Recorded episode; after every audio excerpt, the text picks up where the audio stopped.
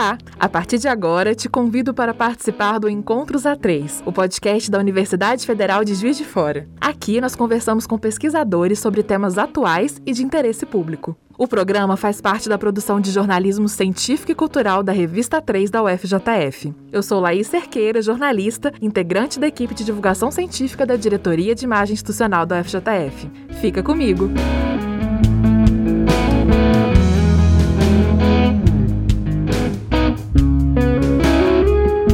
programa de hoje, vamos falar sobre o uso terapêutico da cannabis, também conhecida popularmente como maconha, abordando também as questões morais e sociais em torno da utilização dessa planta. Nossos convidados são os pesquisadores da UFJF Paulo Fraga e Nádia Raposo. A Nádia é doutora em toxicologia pela Universidade de São Paulo e professora titular da Faculdade de Farmácia da UFJF. Atualmente, ela é coordenadora do Núcleo de Pesquisa e Inovação em Ciências da Saúde, o NUPIX. E o Paulo é doutor em sociologia pela Universidade de São Paulo e professor do Instituto de Ciências Humanas da UFJF. Atualmente, ele coordena o Núcleo de Estudos sobre Política de Drogas, Violências e Direitos Humanos, o NEVID, e o Laboratório Social da Cannabis. Sejam bem-vindos, professores. Olá, ouvintes. Bom dia a todos. Obrigada, Laís, pelo convite para que a gente possa conversar rapidamente sobre esse tema que povoa hoje a cabeça de todo mundo. É, bom dia a todos e todas e todes. Vai ser um, uma oportunidade muito interessante de fazermos aqui esse debate sobre um tema né, tão polêmico e espero que todos e todas gostem. Perfeito, eu que agradeço a presença de vocês. E bom, para começar, vou contar um pouco para os nossos ouvintes né, alguns dados importantes sobre o uso terapêutico de maconha aqui no nosso país. Segundo a apuração do jornalista Leandro Machado, que foi publicada em junho deste ano para a BBC, atualmente aqui no Brasil, por volta de mil pessoas possuem habeas corpus preventivo que permitem o cultivo e o consumo da cannabis para tratar de doenças como, por exemplo, autismo, epilepsia, Alzheimer, fibromialgia, depressão, ansiedade e enxaqueca crônica. Além disso, a Anvisa, Agência Nacional de Vigilância Sanitária, autoriza a importação e a comercialização de 18 produtos à base de cannabis, todos vendidos em farmácias pelo país. A consultoria Caia Mind, que estuda o mercado canábico brasileiro, estima que o setor de medicamentos produzidos a partir da cannabis gerou 130 milhões de reais em 2021, uma alta de 124% em relação a 2020.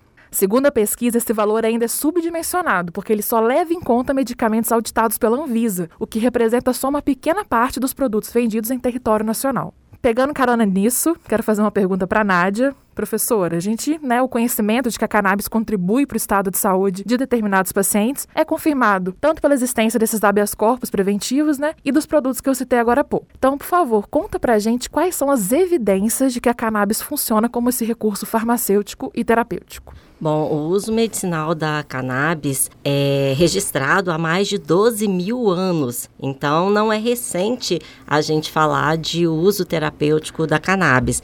É, já era usada na China há mais de 2.723 anos antes de Cristo e também nas civilizações indianas e egípcias para tratamento de dores articulares. Então não é Novidade, pois é, não é novidade, parece que é algo de agora, né, que surgiu recentemente nos últimos anos, falar de uso terapêutico de cannabis, mas muito pelo contrário. E se você fizer uma busca nas plataformas que a gente utiliza, principalmente o PubMed, é uma busca de evidências científicas, de artigos publicados na área médica, se a gente coloca lá como palavra-chave a palavra cannabis, a gente vai observar que de 1840 2040 a 2022, nós temos mais de 29 mil artigos publicados sobre esse tema. Caraca. Veja o tamanho do interesse, né, uhum. ah, dos leitores e do segmento é, para o tema cannabis.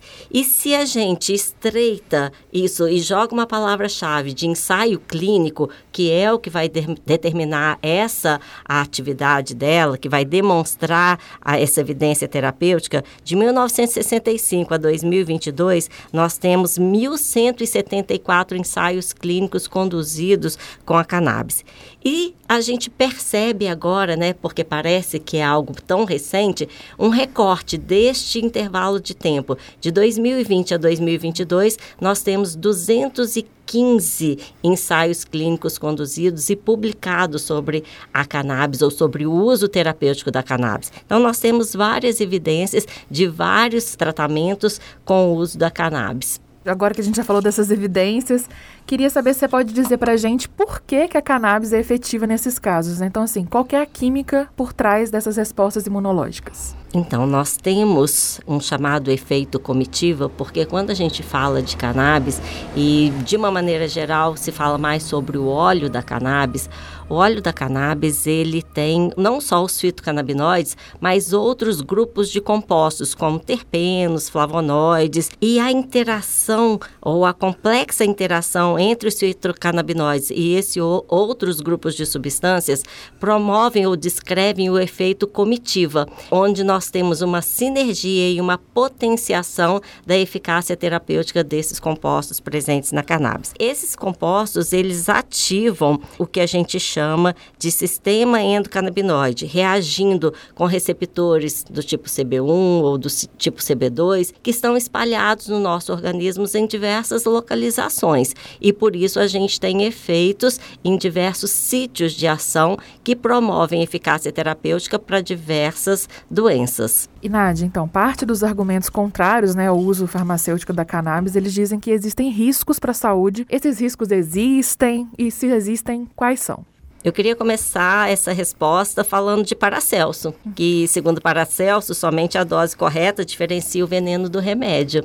então, todas as substâncias exibem um grau de toxicidade. Não é diferente com a cannabis, mas não é diferente com qualquer outra substância que a gente faça o uso. Então, é preciso o uso adequado para que, de fato, ela se torne uma medicação é, que vá propiciar benefícios à saúde de todos. As pesquisas precisam demonstrar cientificamente isso. O uso é, milenar né, dessa cannabis já traz essa evidência, uh, mas a gente sabe sim que existem é, riscos associados, como qualquer outra. Todas as medicações, nada é isento de efeito tóxico. Não, perfeito. Então acho que você até já começou a responder a próxima pergunta que eu tinha para você, que é se a gente pode afirmar que esses riscos não justificam os entraves em relação ao uso terapêutico da cannabis. Então, é justamente o que você falou, né? Toda medicação tem um risco, depende tudo da dosagem, da, da prescrição do paciente.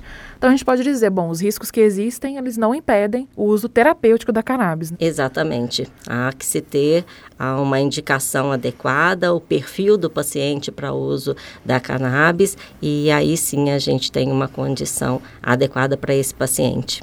Visto que muitas vezes os pacientes que fazem uso de cannabis também não têm outra opção porque eles já são refratários né, aos tratamentos convencionais, dos melhores medicamentos que se pode ofertar. Então, ela surge aí como uma grande alternativa aos pacientes que já não têm opção terapêutica.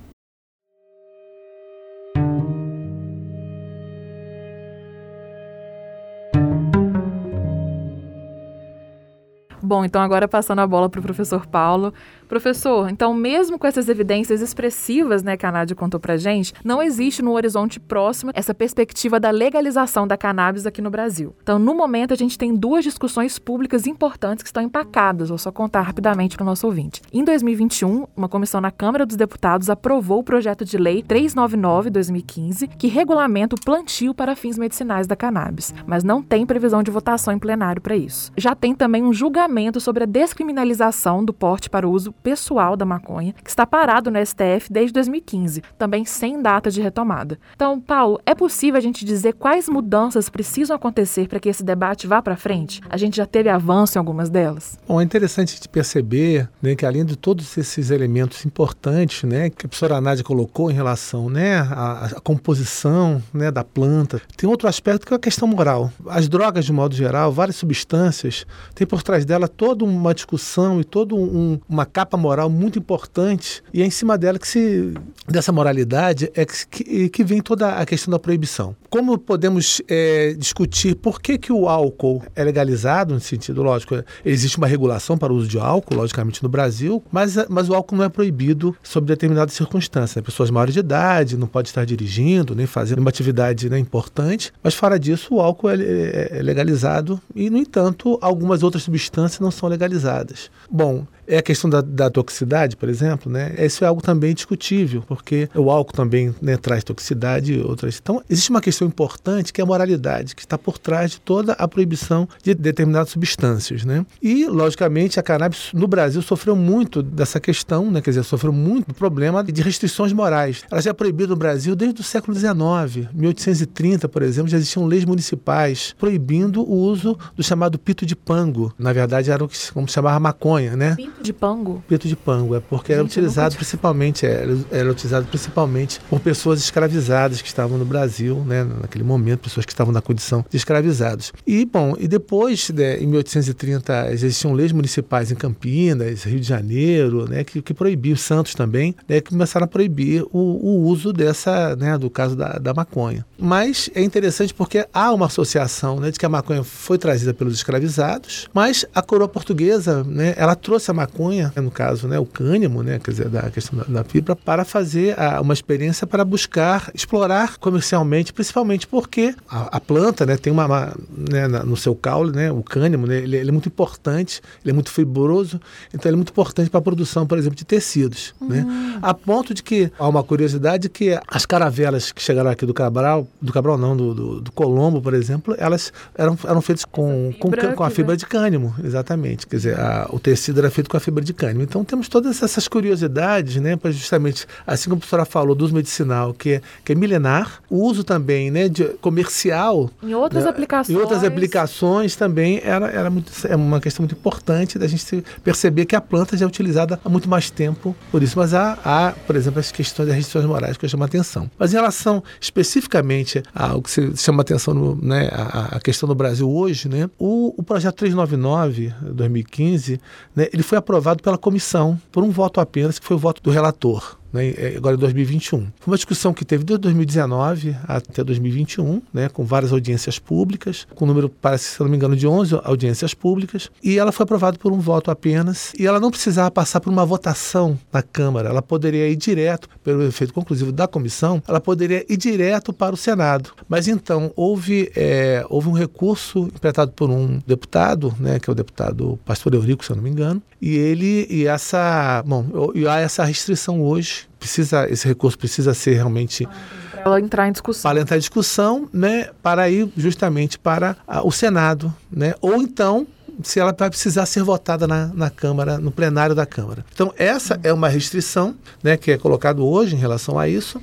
Mas o 399 é muito importante e é interessante chamar a atenção porque a lei de 2016 já prevê o uso, né, uma regulação para o uso medicinal. Então, o 399, na verdade, ele busca regular não só, logicamente, né, a, o uso, que logicamente você tem as portarias da Anvisa que já fazem regulação né, da questão da importação e, e também da, da, da, forma de utilização, prescrição, mas também é, é importante é, observarmos que hoje ou se tem acesso pelas associações né, no Brasil ou produto importado. Como, na verdade, é, o 399 ele, ele traz elementos importantes que é a perspectiva da produção no Brasil para fins tanto comerciais como para fins medicinais, seja para uso em pessoas como também é, em animais, né, para usos veterinários. Então, uhum. o que é importante nessa discussão é a 399, na verdade, ela possibilita né, a produção nacional, um país como o nosso, que alguns estudos já foram feitos, né, praticamente em quase todo o território brasileiro é possível produzir a cannabis, a não ser, acho que no Pantanal, que é por causa da questão do período de, de cheia e seca, e também em lugares mais altos há uma dificuldade da produção da planta, mas de modo geral, em praticamente todo o território nacional é possível produzir a cannabis. Então, a questão é por que precisamos importar? Uhum. Se precisamos fazer uma regulação para o uso medicinal. Então, isso é importante. E além do mais, isso é muito mais importante, é o acesso, que a professora já chamou a atenção na questão do acesso. O 399 prevê a distribuição pelo SUS, né, pelo Farmácia Viva, dos medicamentos à base, à base de cannabis. Então, essa é a importância. Né? Eu acho que o que é fundamental nisso tudo é nós temos um outro olhar sobre a questão da cannabis no Brasil. Pensar que é uma planta que, na verdade, ela existe milenarmente, é usada, como a professora chamou a atenção aqui, ela é pois uma planta é, que é utilizada sabia que tinha esse, essa questão milenar, literalmente. Na verdade, como o professor Paulo coloca, não só o óleo que pode ser extraído para produzir medicação, mas a gente tem extrato e de toda a planta. Nós estamos falando da sustentabilidade, a questão de uso têxtil, a questão medicinal, há outras aplicações, a gente já tem empresas no mundo produzindo tênis, oh. calças e outros materiais à base da, da cannabis, e isso poderia movimentar também a nossa economia, né? Não só trazer os benefícios para a saúde daquilo que se tem a, cientific, a cientificidade demonstrada, uh, mas também outros mercados, mercado alimentício, mercado têxtil. Então, quantas vocações nós temos no Brasil que poderiam se beneficiar do uso dessa espécie vegetal? É interessante você chamar a atenção para isso, porque, por exemplo, pensei só no uso terapêutico, né? Falei assim, pô, já seria um avanço, né? Que ainda tá, igual você, o professor Paulo comentou, né? Já tem essas discussões, esses entraves, mas ainda tem essas aplicações, então, né, para outros tipos de indústria, outros tipos de comércio, é muito legal. É, a 99, ela, ela, ela, na verdade, ela avança, né? A importância do uso terapêutico, que é isso que a professora chamou atenção, né? Quer dizer, todo o uso que hoje já, já se uhum. tem, né? Para vários tipos de enfermidades. E, além disso, né, movimentar uma economia importante né, em relação a, a, a, outros produtos, né, outras aplicações né, que a planta é, é possível de ser, fe ser feito com a planta.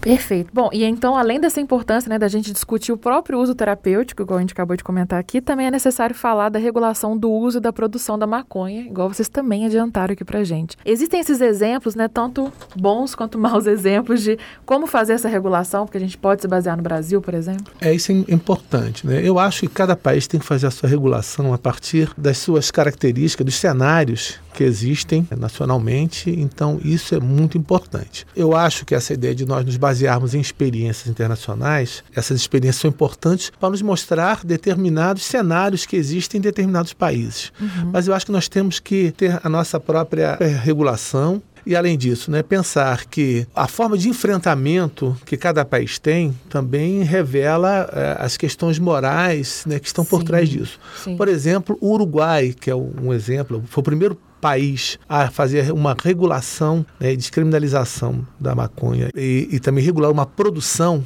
a nível do território nacional, é um país que durante muito tempo você não ninguém, né, já desde 74 as pessoas não são presas por usarem a maconha em, em, espaço público. Isso no Uruguai. Isso no Uruguai. Então o Uruguai era um país que já tinha toda uma relação com a questão da planta, né, que era muito diferenciada, por exemplo, do país do Brasil e de outros países vizinhos. Então o Uruguai tem uma experiência que eu acho que é muito do país, né, muito relativa ao, ao próprio país, o seu Uruguai. Eu acho que o Brasil nós precisamos ter a nossa nossa própria experiência. Mas eu considero duas experiências internacionais, uma positiva e negativa, no mesmo país, no caso dos Estados Unidos, que eu uhum. acho muito interessante, né, que regularizaram. Illinois, que é mais recente, fez uma regulação muito interessante porque trabalhou também com a perspectiva da reparação ou seja, né, vários grupos sociais que foram durante muito tempo perseguidos né, receberam não só indenizações em recursos financeiros, né, como reparações, uhum. mas também foram é, esses grupos foram priorizados, por exemplo,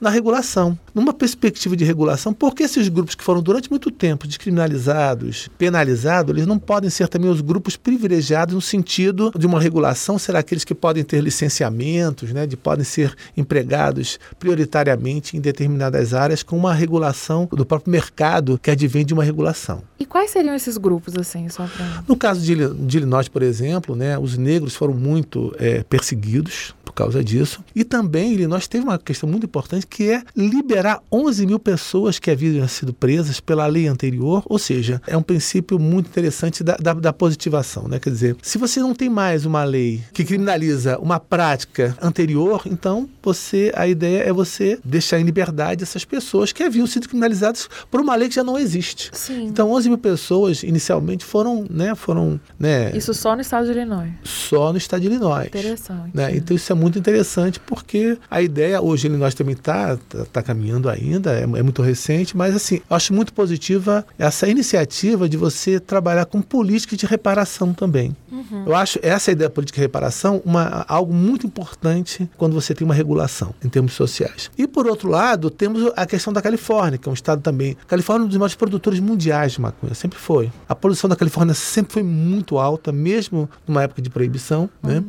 E também é, a Califórnia fez uma regulação, o que é um avanço importante, mas o que acontece na Califórnia? A, a taxação é muito alta para a produção. Então, para alguém produzir na Califórnia maconha, você precisa de recursos financeiros muito mais expressivos E com isso leva a uma restrição das pessoas que produzem. E com isso o que acontece? O dado de 2000, tenho dados aqui de 2019, 1 milhão e 100 mil pés de maconhas irregulares ou ilegais, ou seja, né, produzidas fora do sistema de regulação, foram erradicadas. Ou seja, quando você tem uma regulação também muito restrita, há a continuidade de uma produção irregular e ilegal. Então é importante também, né, nessa regulação, né, haver uma, uma conscientização de que ela tem que ser feita buscando incluir do que excluir grupos, principalmente aqueles que já produzem. Isso é muito importante.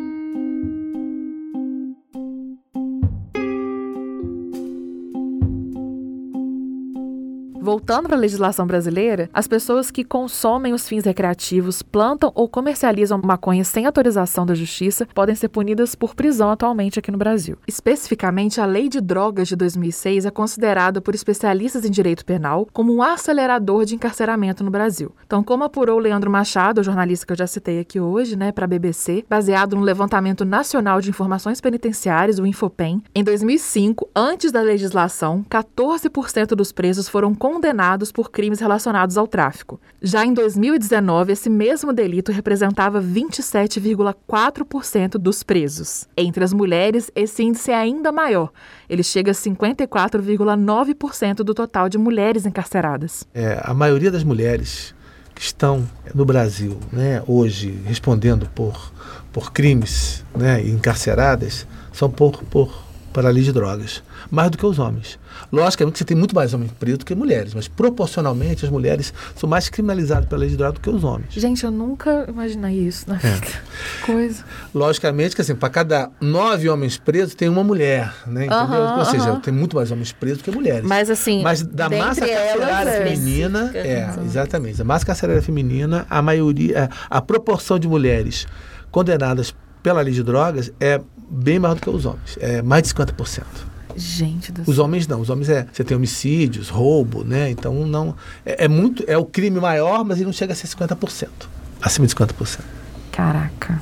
Pois é, a gente tem esses dados, né, que foram levantados pelo Leandro, que ele também fala que Sim. em 2005, novamente, antes, né, da Sim. atual legislação, a gente tinha aproximadamente 297 mil pessoas encarceradas no país. E em 2019, eram mais de 773 mil detentos, representando um aumento de 160% pós-legislação. Então, assim, segundo o Anuário Brasileiro de Segurança Pública, dois em cada três presos são pessoas negras, igual o senhor citou. A maioria que é encarcerada por esse tipo de crime, que é considerado tráfico, são pessoas negras. Então, esse cenário é um dos motivos que fez com que o debate sobre a política de drogas ganhasse força entre os movimentos sociais. Então, dito isso, Paulo, como pesquisador em ciências sociais, né, queria te pedir agora para elaborar um pouco sobre a questão de raça e a questão de classe, né? Como e por que elas permeiam o assunto da cannabis aqui no Brasil. Sim, ela é importante porque, eh, primeiramente, a gente, voltando só um pouco em relação à, à lei de 2006, a lei de 2006 ela, ela é muito ambígua e trouxe realmente todo um, todo um debate que, que leva, né, depois da aplicação da lei, né, a, a, ter essas distorções. Embora a ideia dela, da lei de 2006, era fazer uma separação importante entre né, o tráfico e o usuário, se tratar o usuário como um problema de saúde pública, ela não conseguiu fazer isso. Né? Não conseguiu por quê? Né? Nós temos exemplo de outros países, como Portugal, né, que fez a, a sua lei de 2001 e realmente e criou toda uma estrutura de assistência à saúde, ou seja, né, toda uma, uma, uma uma, uma, uma estrutura de atenção à questão do uso problemático de drogas, que no Brasil nós não conseguimos fazer isso. Né? Embora temos os CAPS-ADs, temos uma estrutura pública, mas ainda não é suficiente para, para, para dar um tratamento realmente de saúde pública. E, e tem um outro problema que, né, que, eu, que eu acho, não só eu acho, mas quer dizer, há um debate sobre isso, que é nem todas as pessoas que utilizam substâncias psicoativas têm uso problemático. Tem pessoas que têm, né, que usam substâncias psicoativas ilegais ou legais e não têm uso problemático. E tem pessoas que, logicamente, têm uso problemático. Então, a utilização de uma substância não leva necessariamente a uso problemático, seja social, né, principalmente o uso chamado uso problemático social, que é a pessoa que muitas vezes né, vai, que utiliza uma determinada substância e não consegue ter no seu dia a dia, né, desenvolver as suas tarefas né, sociais. As pessoas que não conseguem seria uso problemático. E as pessoas que, né, tem pessoas que utilizam, mas utilizam sob determinadas condições em que ela não se coloca em risco, não coloca outras pessoas em risco, que é na verdade que a literatura chama de uso não problemático, uso social não problemático. Logicamente, são conceitos polêmicos, né? São conceitos polêmicos, né? Mas, na verdade, há toda uma, uma discussão sobre isso importante, né? Uhum. A lei de 2006, o que, é que ela faz? Ela tenta fazer essa, essa distinção entre o tráfico, por exemplo, e, e, o, e o, usuário, mas sempre trabalha o usuário como, quer dizer, sempre trata o usuário como alguém doente, né? E não necessariamente isso, né? Então, esse é um problema da lei de 2006, mas esse talvez não seja o maior problema. O, o, o segundo problema é, ela não faz, embora faça a distinção legal entre o usuário e o traficante, não determina, como existe em outros países, leis que tentam determinar é, qual é a quantidade, né? qual é a quantidade que vai fazer a, a distinção entre o usuário, Isso, né, é. o, a posse, né? Quer dizer, se eu tenho uhum. a posse de uma determinada quantidade, o que vai me fazer a distinção entre eu ser um usuário ou um traficante? Uhum. Isso a lei não é clara. Ela não determina, não fez nenhuma determinação quantitativa. Embora essa determinação quantitativa, logicamente, não garanta muita coisa, porque a gente sabe, né, a forma como, como é tratado determinados, né, determinados usuários. Se uma pessoa é da periferia e usa, ela é sempre vista, geralmente, né, dependendo do, né, da, da distinção do usuário, e vai sempre ser visto visto como um traficante, quando na verdade pode ser simplesmente um usuário. Então, uhum. a lei de 2006, ela não faz, né, ela, ela tenta fazer a distinção, mas ela não, não cria os critérios para a classificação dessa distinção. Isso é muito ruim, isso é muito ruim. Então, é como mostrou né, esse, esse estudo que você chama a atenção, né, mas também tem outro na área de ciências sociais, o professor Marcelo Campos, por exemplo, né, ele mostra justamente isso, que ele chama de um copo meio cheio, meio vazio. Né? Ele faz o estudo em São Paulo e mostra justamente isso. A lei de 2006 nem conseguiu dar um tratamento de saúde pública pública e nem conseguiu fazer essa distinção. Então, há um aumento do encarceramento, porque as políticas de segurança públicas, né, as políticas de segurança pública no Brasil, muitas vezes ela, ela, tem, ela, ela, faz, ela tem uma ação, muitas vezes, que precisam ser revistas, uhum. né, que é sempre tratar a periferia sempre como os moradores da periferia, negros, né, sempre, sempre com suspeitos. Então, essa, essa é uma questão importante. Então, por isso que no Brasil nós temos essa essa discrepância, eu diria assim, né? Algo que é feito de maneira muito, muito discrepante entre pessoas negras que estão, estão encarceradas entre, e pessoas não negras. Então, essa é uma questão importante. São políticas de segurança pública que precisam ser revistas e realmente é, esse tratamento, né? A, a, lei de 2006 realmente não conseguiu. A lei de 2006, só uma curiosidade, então, então. assim, eles diferenciam existe o tráfico e o, o porte para uso pessoal, mas eles então não citam essa quantidade. Gente, assim, eu tô chocada. Ah, exatamente, ela diz, ó, vamos tentar fazer a distinção entre o usuário uhum. e o traficante. Ótimo, bacana, né?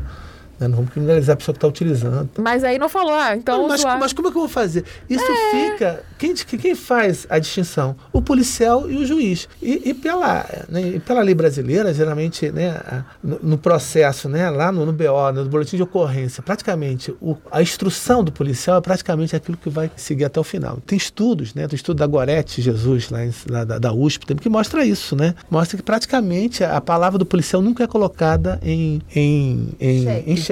Uhum. Né? Bom, aí tem, logicamente, que não estou dizendo que todo policial faz isso, mas não é isso. Quer dizer, é importante a gente, né, num processo, Sim. você tem muito mais né, elementos. Nuances, exatamente. E temos esse histórico no Brasil, o negócio é bom levar. É bom lembrar, né, nosso passado. Achei interessante também, no início, só pontuar isso também por último, quando você falou o uso associado da maconha a pessoas escravizadas, né, na época do Brasil colônia. Porque eu também não tinha essa, essa ideia, não sabia. Para mim é uma coisa muito recente, parece assim, né? Acho que está sendo discutido. Chamado fumo de Angola, né? Fumo de Angola. É, fumo de, de Angola. Angola. outro nome é, Pito dado. de pango. Exatamente. Pito de pango eu adorei. Eu, eu fiz uma, uma, pesquisa só é. em fonte jornalística do, do, início do século. A palavra maconha ela só aparece nos anos 20. Olha nos jornais. É muito era recente. de amba, era de amba. Até, até o final dos anos 10, né, quer dizer, até, até 1919, na imprensa, a palavra, a palavra de amba. A maconha, ela, agora ela aparece primeiro em anais científicos. Né? Então o Rodrigues chama atenção disso, o Dória Rodrigues, né? que é que era bom, ele faz um estudo meio racista, né? Ele defende isso num congresso médico em Washington, né? no início do século. Antes de, da imprensa, ele faz a palavra maconha aparece. A palavra maconha aparece como uma palavra de um, de um dialeto, agora não sei se é o Urubá, não sei o que é o. o, o Yorubá, né? Eu não sei, acho que é Yorubá, sim. Então a palavra, por exemplo, maconha, maconha. Né? E ele, é. ele faz isso, bota maconha. Tanto é que só no Brasil tem a palavra maconha, que é sempre cannabis, que é utilizado nos países. Uhum. Né? Hum, cannabis ou algo parecido, mas maconha ou algo parecido é no Brasil. Uhum. Então, ele que faz isso, ele utiliza. É, aonde, até onde eu consegui ver, a palavra maconha no Brasil aparece com ele. no, nos estudos dele, na imprensa não aparece, só aparece nos anos 20. Eu não posso afirmar isso, mas eu acredito que é quando os estudos do Dória passam a ser publicados nos jornais, uhum. e aí parece que ela é incorporado isso. Mas é, depois populariza o uso do populariza termo. o uso do termo. E a palavra de amba não é mais utilizada popularmente, nem, nem eu digo porque essa estigmatização então vem muito antes, né?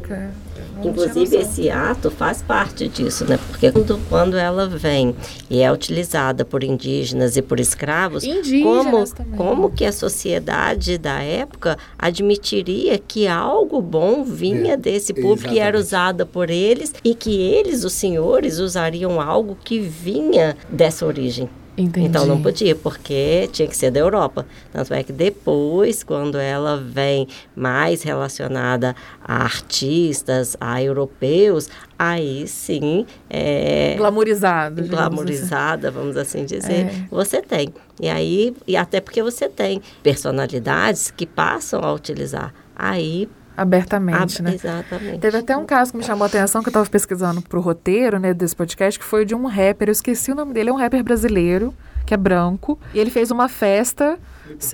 Felipe Rett, o nosso maravilhoso Gabriel me, me, me lembrou aqui. O Felipe Rett fez uma festa, aí teve, tiveram fotos, né, registro da festa, e aí na festa tinha como se fosse um balde, assim, cheio de baseados de maconha que estavam sendo distribuídos. E aquilo abertamente, né? Várias pessoas famosas, enfim, aquilo ali. Só que aquilo acabou viralizando, né? Aquilo acabou vazando. Não é uma prática incomum, inclusive, mas não, aquilo, é aquele registro. É, uma prática é, legal. é, é você distribuir para outra pessoa. Você pode até é. fumar, mas você não pode distribuir. Exato. Pode, e aí, só porque viralizou, né, num nível muito alto, que ele foi chamado, foi autuado, ele foi chamado para esses esclarecimentos. É realmente interessante, né? Como que é aplicado nesse caso, por exemplo, do resto, é. que é branco, é famoso, e o, a forma do tratamento que a gente vê, por exemplo, nas periferias, nas favelas, e como é motivo para encarceramento, né?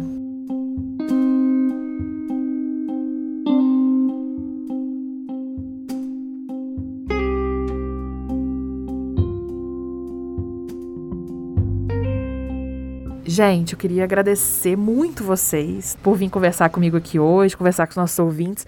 Para finalizar, eu queria pedir para vocês dois, né, que contassem pra gente de que forma as pessoas estão escutando aqui podem encontrar mais detalhes sobre o trabalho de vocês. Então fiquem à vontade, né, para citar formas de contato também, se vocês quiserem, possíveis oportunidades, enfim, fiquem à vontade.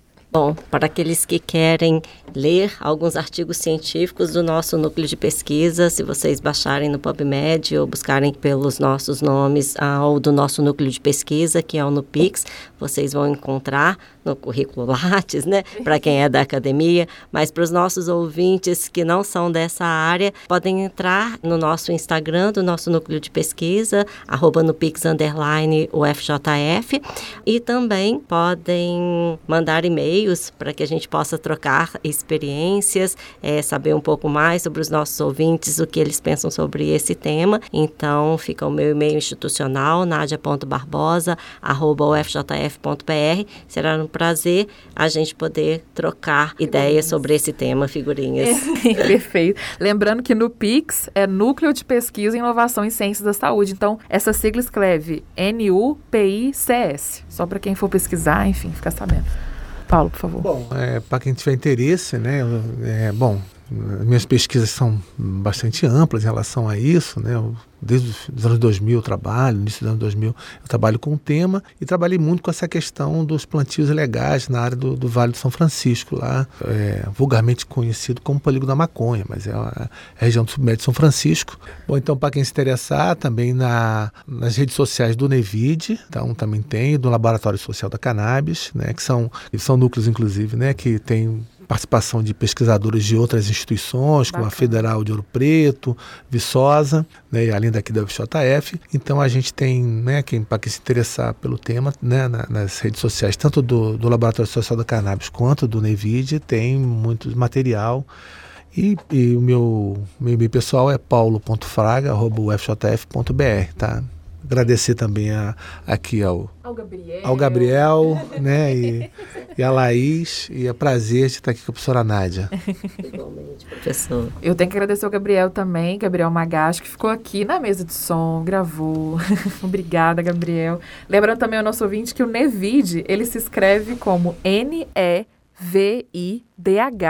é o Núcleo de Estudo sobre Políticas de Drogas, Violências e Direitos Humanos.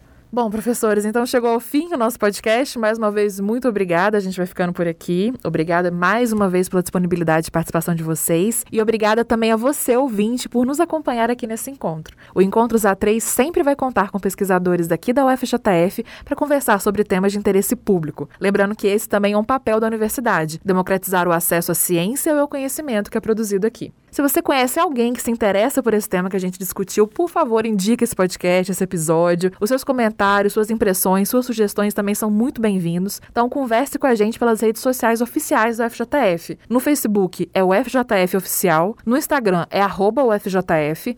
No Twitter é arroba UFJF underline. E no YouTube nós temos a TV UFJF, que é o canal oficial da universidade, e o canal da revista 3 do UFJF, né? A qual o podcast Encontros A3 é vinculado. Fica aqui também o nosso agradecimento, além do Gabriel Magacho, que acompanhou a gravação, fez a gravação aqui com a gente, aos estúdios da Rádio Facom e aos professores Álvaro e João, responsáveis aqui pela rádio. Muito obrigada. Então, lembrando, esse podcast é vinculado à revista 3 da FJF, Jornalismo Científico e Cultural. Você também pode acompanhar o conteúdo de divulgação científica visitando o portal da FJF, que é o fjf.br, e ficar de olho na editoria de pesquisa e inovação que a gente tem lá. A gente também divulga nossos conteúdos nas redes sociais oficiais da universidade. Mais uma vez, no Facebook, o FJF Oficial, no Instagram, o FJF, Twitter, o FJF Underline, e no YouTube, TV UFJF e Revista 3 da FJF. Por hoje, ficamos por aqui. Um abraço e até breve.